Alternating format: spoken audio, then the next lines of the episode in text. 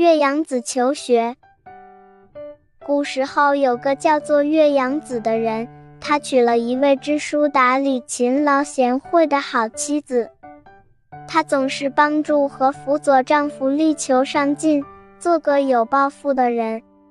妻子常常跟岳阳子说：“你是一个七尺男子汉，要多学些有用的知识，将来好做大事。”天天待在家里，或者只在乡里四邻转悠一下，开阔不了眼界，长不了见识，不会有什么出息的。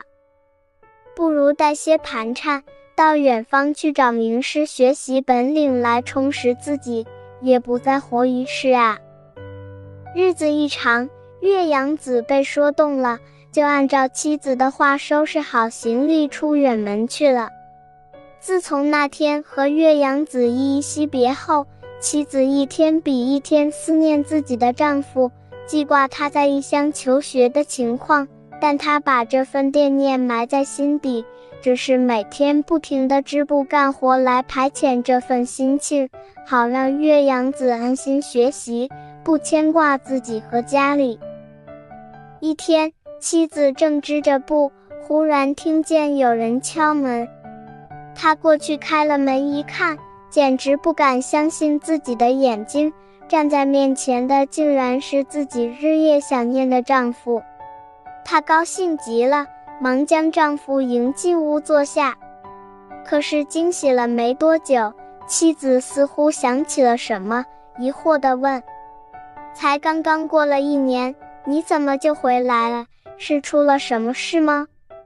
岳阳子望着妻子笑答。